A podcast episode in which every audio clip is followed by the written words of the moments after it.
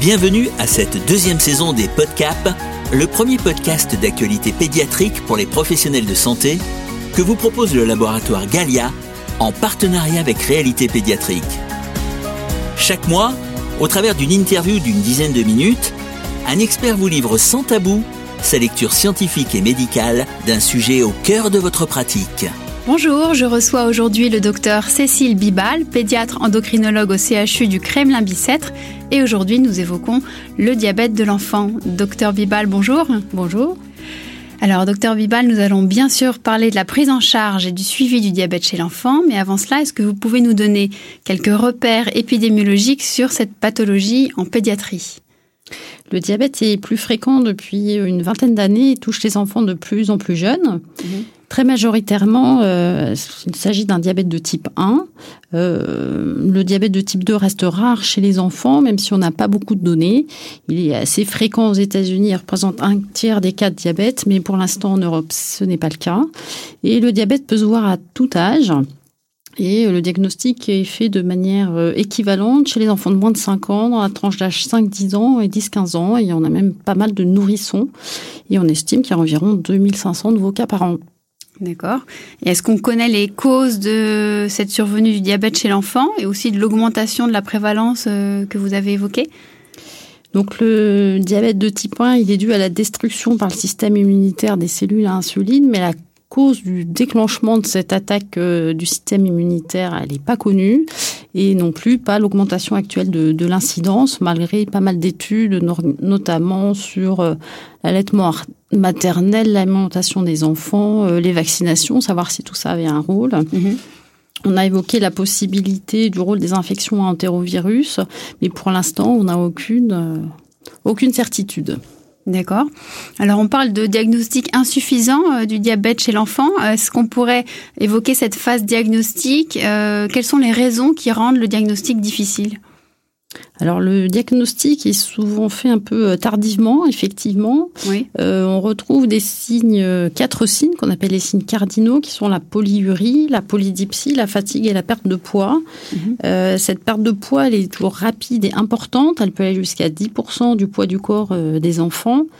Le problème, c'est que les parents s'inquiètent pas forcément tout de suite du syndrome polyuropolydipsique et le mettent pas forcément en avant quand ils consultent.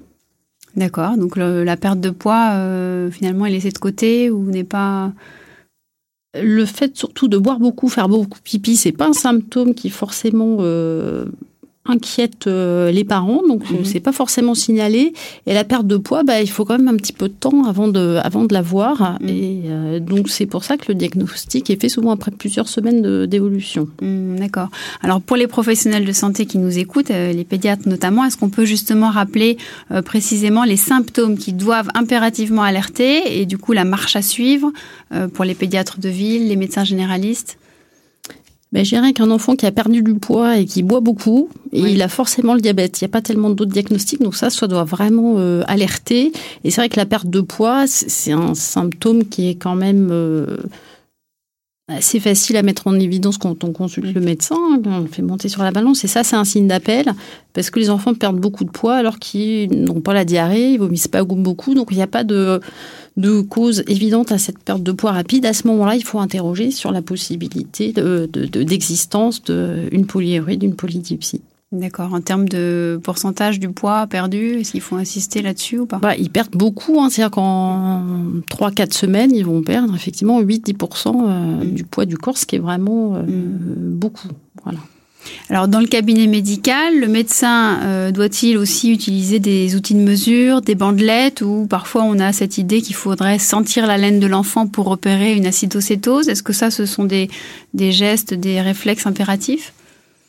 Oui, alors sentir la laine, ça c'est quand même très difficile. Et puis c'est aussi tardif puisque ce qu'on sent c'est euh, l'acétone. Et quand il y a beaucoup d'acétone, c'est qu'en général c'est un peu trop tard. Mhm. La confirmation diagnostique, pardon, elle se ferait sur le la glycémie, donc il faudra avoir un lecteur de glycémie, ce qui n'est pas facile pour un, pour un pédiatre. Hein. Mhm. Après, euh, les bandelettes urinaires, je pense que ça c'est le meilleur euh, moyen. C'est assez facile d'avoir des bandelettes au cabinet. Il faut que l'enfant soit propre, évidemment, mais on recherche la présence d'une glycosurie. Si on a une glycosurie au cabinet, il faut que l'enfant soit envoyé aux urgences. Et je dirais que si on a ne serait-ce qu'évoqué le diagnostic, même si on peut pas le confirmer, il faut envoyer l'enfant aux urgences parce qu'il y a un risque de décompensation qui est assez important si on attend et si on envoie l'enfant au laboratoire. D'accord, donc on ne prend pas le temps forcément de faire un bilan complet. Voilà, exactement. D'accord, on va directement aux urgences. Alors, ce tableau évocateur donc fait que le médecin oriente très rapidement aux urgences. Et que va-t-il se passer ensuite à l'hôpital pour l'enfant? Quelles sont les grandes étapes qui vont être franchies? Donc aux urgences, le diagnostic il va être fait tout de suite, parce qu'on va mesurer la glycémie qui va être vraiment très élevée. On va évaluer ensuite l'état général et puis on va évaluer si le diabète est décompensé, c'est-à-dire s'il y a une acidocétose. Mhm. Si c'est le cas, l'enfant sera perfusé, parfois transféré en unité de soins continus, voire en, réanimation. Dans tous les cas, il y aura une prise en charge hospitalière, donc une hospitalisation euh, idéalement en service spécialisé, avec mise en route d'un traitement à l'insuline. Euh, soit par injection, soit avec une pompe à insuline. Et souvent, les très petits enfants sont mis à la pompe à insuline dès le, dès le diagnostic. Mhm.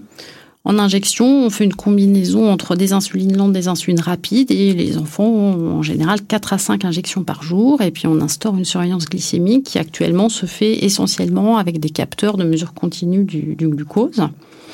Et au cours de l'hospitalisation, en fait, c'est l'éducation euh, qui est primordiale, l'éducation de l'enfant, de la famille, à tous les gestes techniques et puis à tout ce qu'il faut savoir pour pouvoir rentrer euh, à la maison. D'accord. Donc ça, c'est une hospitalisation qui va durer environ... Euh, Suivant les habitudes de service, entre euh, six jours et une dizaine de jours.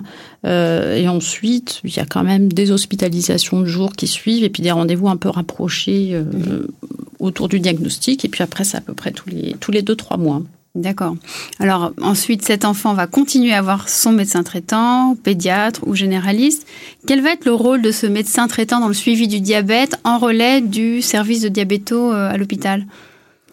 Je pense qu'au départ, il faut déjà du soutien parce que les familles sont souvent quand même un peu sidérées par, euh, par, euh, par la nouvelle. Ils retiennent pas forcément toutes les informations qu'ils ont entendues en hospitalisation. Donc le pédiatre, il peut être là euh, pour encourager les gens à reposer des questions, pour le, euh, bah, essayer de les rassurer, euh, les encourager voilà, à avoir du lien avec le service hospitalier, ça c'est important. Mhm. Et puis le pédiatre, il a son rôle pour tous les autres aspects de la vie de l'enfant. C'est-à-dire qu'un petit enfant qui a le diabète, il, par ailleurs, faut qu'il soit vacciné, euh, il peut être malade, il faut que sa croissance soit surveillée. Euh, donc euh, le pédiatre, il a un rôle très important.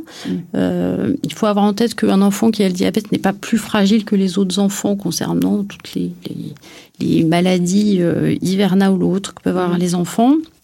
En revanche, il y a quand même certaines infections qui déstabilisent la glycémie et qui peuvent nécessiter d'ajuster le traitement. Alors justement, ce que vous nous dites là, c'est qu'il y a des, situations particulières. Est-ce qu'on peut euh, dresser une liste des situations à connaître pour le médecin traitant dans lesquelles euh, il y aurait une marche à suivre pour éviter les fluctuations de glycémie? Alors on peut déjà quand même dire qu'il n'y a pas d'interaction euh, entre l'insuline qu'on injecte et les médicaments, donc euh, les enfants peuvent prendre tous les médicaments. Euh, en revanche, il faut se méfier quand même des corticoïdes qui font énormément monter la glycémie et là qui vont nécessiter beaucoup d'adaptation de traitement, donc il ne faut prescrire des corticoïdes que si c'est vraiment indispensable. en revanche, effectivement, les, toutes les infections et notamment les infections bactériennes vont élever la glycémie et vont souvent nécessiter que les parents augmente les doses d'insuline, même si les enfants euh, s'alimentent peu. Donc, par exemple, avec une angine à streptocoque, souvent, il faut modifier un peu les, dosages parce que les glycémies sont, très hautes. Mhm.